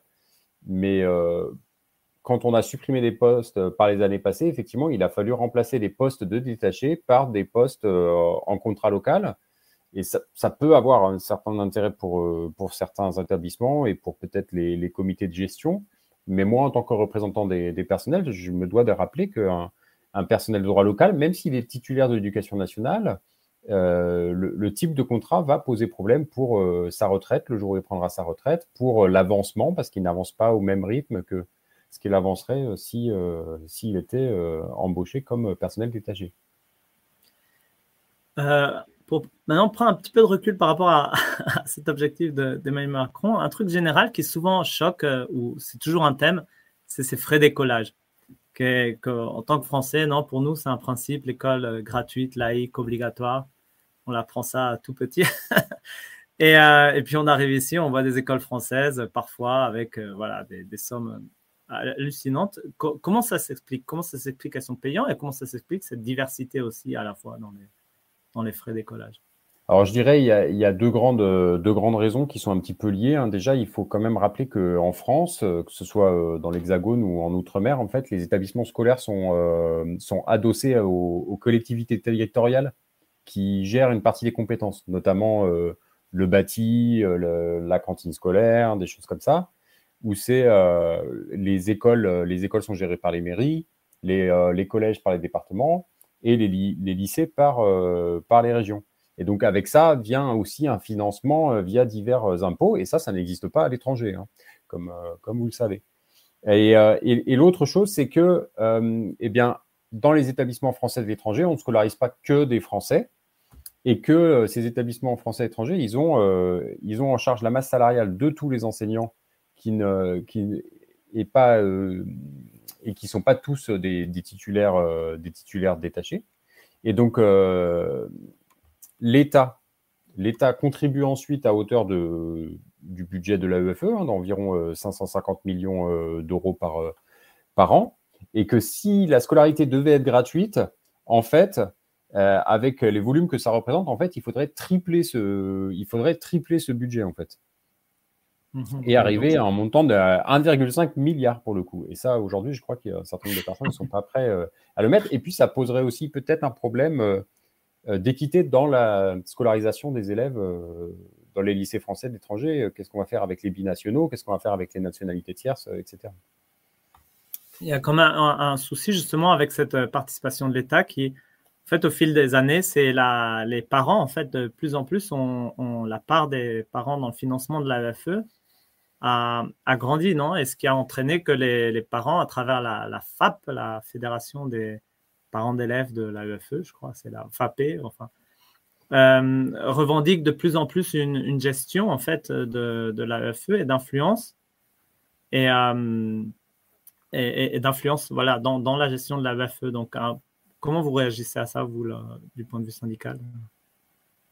Mais nous, on pense que déjà, déjà en France aussi, hein, les, parents, euh, les parents sont payeurs de la scolarité de, leurs enfants. Hein. C'est les, impôts qui, financent cette scolarité et que, euh, et que aussi pour euh, prendre des décisions dans des établissements, il faut laisser ça aussi dans les mains des gens qui connaissent ces métiers-là et qu'on ne pilote pas un établissement scolaire comme on piloterait une entreprise à coup d'objectifs et de, et de management, et de management projet par objectif.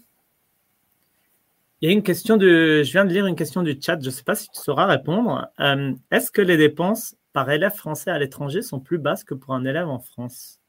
Alors, j'ai pas euh, ressorti le chiffre, mais effectivement, les, les dépenses de l'État euh, pour un élève euh, pour un élève de l'étranger, en fait, sont plus faibles que euh, d'un élève de, de, France, euh, il me semble. Mmh. Voilà. Enfin, peut-être une, une, presque une dernière question sur les, coopérations, justement, qui est souvent mise en avant par notre député. J'ai l'impression il veut beaucoup appuyer sur les coopérations publiques ou privées. Donc, je ne sais pas comment elles sont dans le, dans le réseau, comment elles, elles existent ou est-ce qu'elles existent? Alors, les coopérations, les partenariats euh, publics-privés sont souvent proposés comme solution et sont une solution possible à l'AEFE depuis déjà, plusieurs, depuis déjà plusieurs années, mais ça ne marche pas. on n'en trouve pas et ça fonctionne, euh, et ça fonctionne pas bien. Par contre, euh, là, où, là où je, là, là, où je suis assez d'accord euh, avec ce que propose Frédéric Petit, c'est sur le fait qu'il n'y a pas de raison que les, que les États dans lesquels les États qui accueillent les établissements français de l'étranger contribuent, contribuent au financement des, des, établissements. Et ça, pour le coup, c'est déjà beaucoup le, beaucoup le cas dans les, dans les établissements de la circonscription, qui sont en fait souvent finalement reconnus comme des établissements, l'équivalent de ce qu'on aurait en France, des établissements privés sous contrat. Et donc, euh, l'État hôte apporte une subvention. Donc, ça va être le cas de, beaucoup d'établissements scolaires en Allemagne, par exemple, voire même euh, certains sont euh, reconnus comme étant établissements publics, comme les euh, lycées franco-allemands. Euh, et puis, on a aussi un soutien du même type, par exemple, dans les établissements Eurocampus comme à Zagreb ou Dublin, où c'est plusieurs pays qui se sont mis en commun pour faire une école euh, internationale au sein du pays.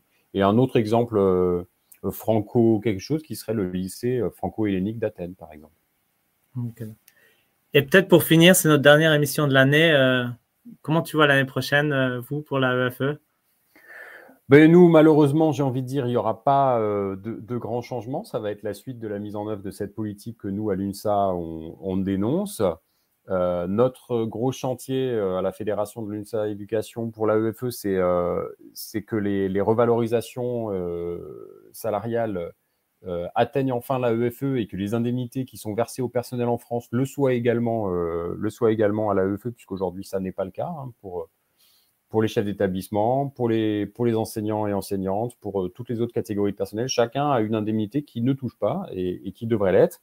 Et puis, le, grand défi de, ce réseau pour 2023, à mon avis, c'est la question de, l'inflation et des crises politiques qui se, qui se multiplient et qui mettent le réseau à, rude épreuve. Et pour l'inflation, il, faudra trouver euh, des réponses aussi euh, pour les personnels dont le coût de la vie augmente euh, alors que l'inflation n'est pas similaire en France, puisque l'inflation en France est, plus faible que dans les, pays, euh, euh, concernés par la EFE à l'étranger, et donc il y a des, fortes augmentations en fait de, de coût de la vie pour les, pour les personnels à l'étranger.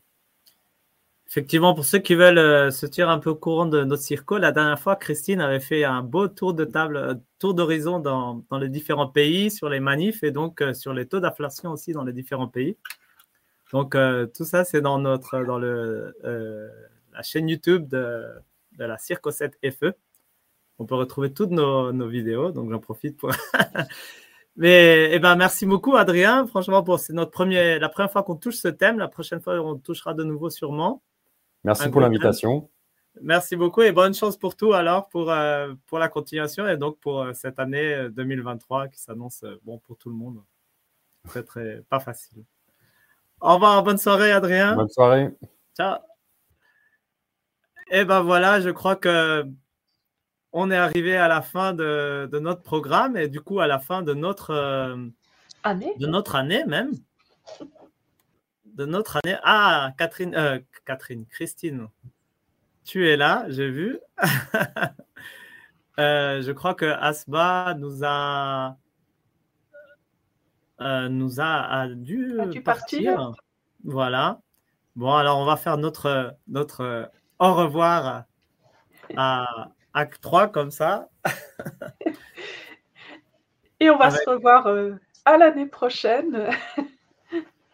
Avec euh, plein d'aventures pour la NUPES. Euh, on a beaucoup pour à la fois pour la NUPES, à la fois pour la NUPES en elle-même, dans notre circo et dans, les, dans tous les, dans, pour les Français de l'étranger et en France aussi également. Je crois qu'on peut déjà euh, offrir quelques vœux. moi, je, je, souhaite vraiment que partout dans la circo, les gens puissent passer des fêtes sympathique et agréable en famille sans avoir trop de soucis justement d'inflation et de, et de tout ça et, euh, repartir d'un bon pied euh, l'an prochain. C'est, on est dans, dans, des situations difficiles, très difficiles et vraiment euh, soutien et solidarité, c'est, ce qui pourra nous sortir de là. Diane, tu veux dire un petit mot pour la fin? Bah, je me joins à ce que vient de dire euh, Christine. Et euh, je souhaite aussi de bonnes fêtes à toutes les personnes qui ne les passent pas en famille. C'est vrai. Et, et du coup, pour l'année prochaine, eh bien, je nous souhaite plein d'énergie militante. Voilà. Eh ben, sur ces mots, au revoir tout le monde. Bonne fête, bonne année. À sûrement le 9 janvier, ça devrait être notre prochaine date avec un truc un peu spécial pour la première. ciao, ciao. Au revoir à tous. Salut.